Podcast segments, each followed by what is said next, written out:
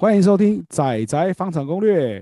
我是小屋。嗨，我是阿九。哎阿九，我们有段时间没有录了。那哎，今天现在五月初，我们要来跟大家再分享什么样的主题呢？我们应该先讨论一下最近有没有什么热门话题嘛？哦讲到热门话题，我刚好最近有看到，在上个月底哈，这个网络嗯他们有统计一个房地产热门话题的前十名。哦，哎，我那我刚好们四个都要讲吗？我，没有没有没有，我刚好看到有一个是我们之前似乎是没有特别分享过，但它好像又一直常被大家讨论的一个题目。我们讲过，应该不太重要吧？不然是什么？哎，其实它也算蛮重要的哦，因为一直有被议员们拿出来讨论，这个是不是要改它的那个法法规制度要做调整，这样子，就是一直常被讨论的那个十平制的问题。啊，这个这个，哎，我我知道很多很多还没买房的都会觉得啊，台湾买买房子一堆公社，公社比那么高，哎呀，如果今天变十平制，肯定会更便宜。嗯，可是我讲实在话，我是我是不这么觉得啦。哦，那如果以你们之前有在看房子的人来讲的话，你们的想法对于这样子的话是 有什么感觉吗？哎、我我打个我打个比方好了，我讲的时候，我觉得没什么差。假假设我今天看个房子，它本来是五十平一千万，它十平是二十五平，总价卖一千万，所以它每平是二十万。他先说，哎、变十平制，哎、可是我卖方凭什么变十平制？我就变我就要降价啊，我也是要卖一千万啊。然后你说就是反正总价不变，但单价就是会变比较高这样子。对啊，这个制度只会铺路哈，铺路我们可能全球单品价格最高的国家可能不是单纯说大部分人想说哦，因为我单价是差不多这样子，但是我的平数变少，所以算起来应该总价会变低。这可能是很多人的想法。这个问题就比较尴尬，是说因为可能很多人会以国外的例子，然后来讨论台湾的情形，像呃最常拿来讲，就比如说美国啊或日本他们这样子实施这个食品制已经有一段时间了嘛。那尤其是像日本，对哎，很多人可能有嗯去过日本，知道他们的一些呃关于这个房屋买卖的一些情形。那像他们比较特别的是，他们连这个阳台都不算在那个主建物的部分，这样子。一般讨嗯论的，比如说像可用空间是包含主建物跟附属建物啊，就好比说室对内是这个主建物跟阳台啊这些空间这样子。但对他们来讲，可能阳台就不能算。日日本会这样算，原因是因为他认为你只有你今天是房屋购买人，你只有使用权，那你的阳台算是大楼外观的一部分，所以理论上你今天你没有拥有它的权状，你就不能任意的改装，因为基本上它是属于大楼的整体财产。但台湾的食品制，我觉得最麻烦的是在于它是一个呃历史工业，是基本上它已经这么走这么多年，你你今天突然要改食品制，那难道你今天以前的前人、你的老邻居们他们买了公社，我我个人觉得会有点冲突啊。但当然，食品制我觉得如果我也推食品制，可能会是一个，如果长久推下来，应该是一件好事。但是它它是不是有助于降低房价？我觉得这就未必了。对啊，因为这个其实就需要解决问题还蛮多。啊光是可能第一个认定的问题嘛，就像我们讲，哎、对我们像呃以中古买卖来讲啊，我们一般可能跟客户介绍说，嗯呃室内可用空间，通常啊，对，我们大部分都是会讲说主建物加附属间屋，表示为实际可用的面积，因为你走得到嘛，对，你可以用得到，不是说看得到吃不到那种感觉的部嗯。分。所以如果我们要比照日本，那 OK，那阳台好比说，呃，一般可能是一两平，那甚至有些大一点的部分，哦，它可能会到呃三平多的阳台，对，那嗯。都有可能。那问题是，那这个钱要怎么办？你不可能说，哎，就算了，这个可能、嗯。呃屋屋主他们是不会这样子轻易就吃下这个，算是他们的损失啊。毕竟他们当初以前买的时候，可能这个价钱就是有存在的吧。到底什么是食品制啊？是在大概是一七年、一八年那个时候开始，就是有推这对个新城物它的那个屋屋檐跟雨遮是不计平的部分。对。那去年的时候，深圳部好像有讲说，它有严拟要推动车道跟车位不计平。对，确实是有这么一回事。所以看起来政府有一步步朝向好呃类似品质前进。诶、是有这个想法，但是很奇怪，对就是说整个改革这样看起来的话是，就像大家讲牛步啊，因为已经很早就喊了，嗯但是迟迟没有办法有很。明显很早就喊了，嗯但是迟迟没有办法有很明显的一个突破。对，嗯，那那到底什么是十平制啊？到底到底什么嗯叫十平制？换句话说哈，就是嗯简单讲，可能说我们像一般权状里面会写到的那个三个部分好了。哎，对，第一个是就是主建物嘛，对，再来是附属建物，对，哎，再来是公设公共设施的部分。哎，忘了公社，对，那照他们这样讲的话，应该严格严格的定义就是，那我只有主建物才可以算嗯，房屋的总价。哦，哎，照这样子严格定义来讲的话，是变这样。嗯，所谓的公社包含，比方说，可能你今天假设你今天社区稍微大一点，你从大门行经中庭到你家住的大楼，这那那中庭那也是公社嘛？呃，中庭的话算，因为那毕竟还是那个公共空间。那还有可能像机电，因为哦，只要你有那个整个社区一定都会有机电室嘛。哎对，那还有像水塔，啊，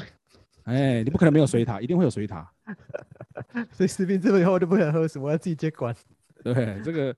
像这些，我们刚刚只是随便列举，这个是对，大公的部分，因为全社区都会用得到。哦大家共同都会使用，要在搭工。对，嗯，那像另外小公的话，可能就好比说，我们一讲，可能一个社区里面会有好几栋嘛，对，啊，好比说，哦，我今天住 A 栋啊，你住 B 栋，那各嗯自都会有各自的小公社。那哎，什么叫小公司？就是比如说我这一栋里面的楼层里面的走道空间、梯厅啊这些，嗯，哎，这个就是算我们各自的小公。当我们今天走向食品制，正常来说，我们就等于是只有我们的主建物跟附属建物，就是我们室内实际可以用的面积才计价嘛。对，如果假设我们真的要完全照人家那样子的方式走的话，这真的就是变成只有算室内的主建物的空间去计算房屋的价值。嗯，对，但是这个其实讲到这边就会觉得很妙的是说，因为小工的部分是你一定会用得到的。对，对，难道你每天上下班，一定会啊。你你用垂钓吗？就不不讲大工也用得到啊。对啊，你你用得到嗯的，然后你又不要付钱，那嗯到底那个费用谁要来出呢？这是一个很奇怪的事情。不过所谓的食品制，其实我相信每个人对食品制的认定一定肯定都不同啦。呃，我这我相信，因为可能大家对这个食品制这个制度、哦，一定都心中都有各自的一套希望的标准，只是说这个配嗯套措施可能真的要深思熟虑，因为就像阿九刚才讲，台湾这个其实这个历史工业，因为已经有一段时间了，对那你现在要强硬的强行把它直接做一个转换，可能会引发很多的问题啊。我不得不说是，呃，今天你买房，他你势必是跟持有房屋的人购买嘛。那对这个卖方来讲，好了，他他今天卖房子，他他想的其实很单纯，就是我要赚多少钱，好，或我只愿意亏多少钱。对他来说，可能都总价问题。即便你今天是实品虚品，公社不公社，那都不是他的重点。但是你买方如果认为，哎、今天转用食品，我就可以合理的去跟卖方说，哎、我认为那些公社我都不常用，哎，凭什么要我付钱？或哎，你那些那些公社应该是虚品，应该要剔除掉啊。说实在话，其实我相信多数持有房子的卖方都不会选择接受啊。没错，因为嗯大家换位思考嘛，今天你是卖房子的人，然后买方跟你讲说，哎、不好意思哦，现在我们中华民国改成用食品制哦，那麻烦你那些多余的东西哈，就不要跟我讲哈，我就只管你主建物几平，然后我去算单价，嘿，哦那，OK，我就只愿意付这个钱。我相信你应该是不会理他的啊。那他卖方也可以回你啊，说那也没问题啊，我我就单品从一瓶四十变成一瓶八十啊，我我没问题啊，没毛病啊看，你要不要嘛。没没毛病啊，对啊，没毛病啊，确实。真的真的是没毛病，因为对他们来讲，他们其实是 care 其实是总价跟到底你今天买卖行为后，哎，我得到多少价金嘛，这还是重点啊。对，没错。但但如果我们今天讲，真的很真的有幸台湾很呃不不管它是用什么方式，它推行十瓶制以后，到底对房价可能会有什么影响，或到底对未来的建筑会有什么影响？嗯，其实我们那时候在想这个主题的时候，大概很快会就是想到三个问题啊。第一个其实就是嗯在我们刚才前面聊到，就是说以新成屋来讲，建商他如果 OK，他今天接受到这个新的法制之后，但是他比如说已经近期准备要接手要盖一个新的暗场，那他是怎么做？对，设计上面也会有一些改变嘛。那嗯，乃至说最后我的销售的策略上面来讲，好比说我一样会有一些公社，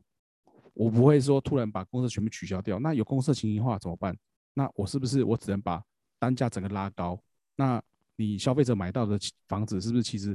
整体来说我的总价可能还是差不多的？可能啊，因为还没发生，可能还是一样。对，可能对我们是先讲假设这种情形，因为建商他们有他们成本，他不可能我花那个钱去盖出那些空间，然后你跟我讲说不好意思，你现在要免费赠送哦，因为现在十平制哦，这不太可能，这个也不合理，不切实际啊。哦但但确实有个可能性是当，当未来假设真的如果变转变变十平制好，建商可能就不会盖很多就是华而不实的公社啊，有可能以往的一楼都是拉比，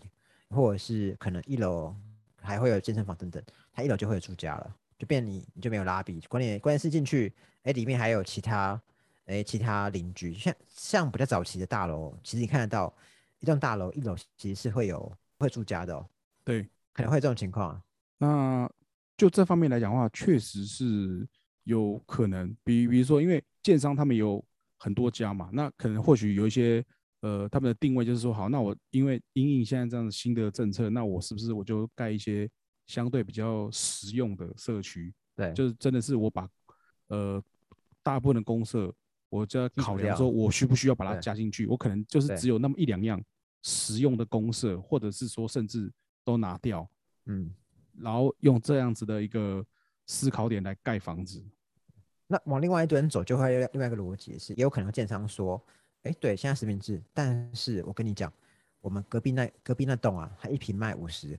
我就是要卖单单价就是一百，因为我的公社豪华啊，超棒啊！你今天买了以后，公社真的超棒，隔壁户没有公社，但我的公社超赞，这也有可能。没错，因为建商他们盖房子本来就会有定位的不同嘛。那嗯，我我们自己其实本身碰到一些客户，确实他们有些真的是冲着社区的公社而来的，哎，并不是没有，是真的有些人还是觉得说，哇，因为我喜欢这社区，就是看上它公社多元，哎呦，这个公社我很喜欢呐、我爱死它了，哎，还是有啊每，天一定要去跑步啊！对啊，我一定三不五时要去游个泳、泡个水，我也好啊。我就是喜欢空中花园呐、啊。对，还是有，所以那变成是说，可能建商在未来推出产品，或许是会基于这样子的一个考量，变成不同定位。那我一样会盖一些比较没有什么公社的社区，那当然相对我也会针对我的客群去盖一些公社比较豪华那样子的一个社区，都还是会有。那除了今天建商的走向可能会转向刚刚我们讲那两种情况以外，对食品制还有哪些是我我觉得还可以再讨论的地方？嗯，如果真的这个法制要改变，而且要推行的话，可能我觉得真的就是整个从开始要做这件事情到后续的配套措施，那这个过渡期要怎么办？又又回到一件事情，到底今天，因为今天不讲不讲什么，以打房来说，好，很多法规都会有什么过渡期啊、税基网等的问题。其实我相信，如果今天讲食品制，它应该会更混乱，对，因为大家想到可能就会有一国两制的问题啊。应该不止两制，会很多次。对，就说哎、这个你房子它的情形是这样子，那我可以这样算吗？那或者是说另外的房子我又有别的算法，哎、到时候可能就会很混乱啊。就我们简单来讲哈，就目前有三种房屋形态，就是第一个就是公寓嘛，哦，就是公可能没有任何公社，再来就是可能二十年以上的房子，它公设比可能大概十到二十趴左右，它可能单逃生梯，但是你发现到近二十年内的房子几乎都是双逃生梯，所以它公设比势必会拉得蛮高。那你像、哦、台湾就至少会有这三种形态嘛，食品制下去以后，哇，这大乱了。没错，不同屋龄的产品，它所呈现的问题，现在明显就会有这这几种方式啊。对，所以有些人觉得说，哎、今天食品制房子会大跌，其实嗯不讲别的，那公寓的也可能大涨啊，因为它是食品啊，哎、那我买公寓最赞啊，买我一定都食品啊，它也可以大，它也有可能大涨啊。哦，强调它的那个 对应该算它的一个什么独特性啊？对，也这也有可能啊。对啊，对不对原本公寓我就是食品很多，虚品很少，哎，那这是我的优点，那我是不是可以价钱调高一些？然后另外刚有讲到，今天假设我们今天是买中古实屋主卖屋的心态，其实说实在话，他也不一定会受到食品制的这个新制度影响啊？说实在话也不一定啊。嗯，我们那时候想到的问题，可能就是说，或许从新成屋开始会慢慢有一些变化，但中古屋的部分可能还不是那么的显著啊。对，嗯这个是我觉得是比较可能的情形的。嗯，但但其实以问题本问题的本质来看，我相信民众介意的其实，我我觉得今天实名制会不会影响房价呢？是另外一件事情。更重要其实是民众多数介意，哎，我今天花那么多钱买公社，但我有可能用不到，或者是我今天不讲别的，我今天买一间两千万的房子好了，如果三十趴是公社，哇靠，我花了将近四百万在买公社、哎，所以那是这个问题可能也就是政府跟学者们需要花心思去思考的点，就是说可能可以给建商们一个建议吧，就是说针对呃比如说消防啊、安全啊，还有就是便利性上面来讲会用到的公社，OK，我今天是有存在必要性我保留，但其余的那种娱乐型的休闲型的公社，那至于这个部分，我还是不是要花那个钱去做增设，或是说做在思考这个案子在推的时候，是不是我就不把它考虑进去，哎，免得说我的成嗯本增加这样子。我我自己的认知是，其实民众可能更 care 的是一件事情是，呃，所谓公社比公社比，现在的新房公社比都是三十到四十 percent 嘛，但是它到底是怎么计算的？可能有两栋不同的社区，A 社区它可能有豪华的公社，B 社区它非常简非常阳春非常简单，但它公社比竟竟然是一样的。哎，对，这其实这种情形是蛮常见的哦，对啊，到底发生什么事情是了？小社区跟那种，啊就像你讲说，可能豪华的公社的大社区，确实有时候他们公社比算起来可能会差不多，不相上下。嗯，因为我我之前之前有看过一呃，我之前看过一间房子，我觉得蛮喜欢，但后来没有买，原因是因为它就是一层一户，然后单栋的，公社比其实也是将近四十 percent，它的公社嗯，你要自己倒垃圾啦，然后呃，它它是有电梯的，然后你说拉比可能可有拉比啊，可以停三四台脚踏车啊，就就就就这样，可能有，但不大这样子。对，就就这样。嗯，所以说实在话，他他也是宣称说他是三十三十 percent，然后你就觉得，嗯，这个数字是怎么算的？对啊确，实啊，因为这个是蛮多人都会问的问题，没错。就是他公司比的算法其实很不透明，这我相信这还是大家最最 care 的点呢、对，所以这个也是政府未来要努力的一个方向，就是可能在公社评述上面的一个资讯透明化，到底它是怎么被计算出来等等，或许这也是很多民众长期以来心中的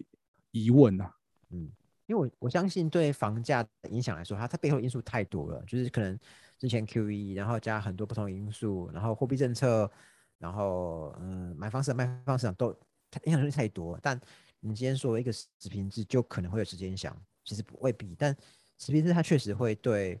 房屋形态会有蛮大的影响，但那是未来以后才会知道的事，因为还没推行嘛，也不知道配套是什么。对，那可能在这之前，大家更可以去讨论思考，就是关于这个评述的这些资讯揭露的透明化。那这个或许是政府可以先试着去让它把它做一个比较完善的制度建立。那以后等于说，我不管我的房子新旧、公设比高低，那让民众在选择上能够更清楚知道自己想要什么，还不会说对觉得好像我就是花冤枉钱买了很多，真的是我搞不懂的虚评这样子。因为现在确实公社评述大家知道，权状上面会有写，但到底它的组成是什么，还有怎么来的，这个部分可能很多人其实都不太晓得，确实也不清楚，因为这个部分比重已经占到了，比如说好三十趴、三十一，甚至到三十五好了，但是还是很多人不晓得到底它这个里面会不会有灌水的成分，哎，那这个可能就是未来嗯政府需要去克服的问题啊。那看来今天关于食食品这讨论就差不多到这边了。对，我们就是算简单抛出一个小小的想法这样子。我相信这个议题哦，应该在今年或许在这个立法院这个会期中，搞不好还会再被你拿出来讨论，是很有可能。开个玩笑嘛，不要太介意啊，就是对，打打嘴炮而已啊，哎，没不错 没错要太认真，啊，别太认真了，各位。哎，所以大家就可以拭目以待，未来这个食品制的议题会走向发展变怎么样。好啊，那看来我们下次再见喽，各位。OK，拜拜拜。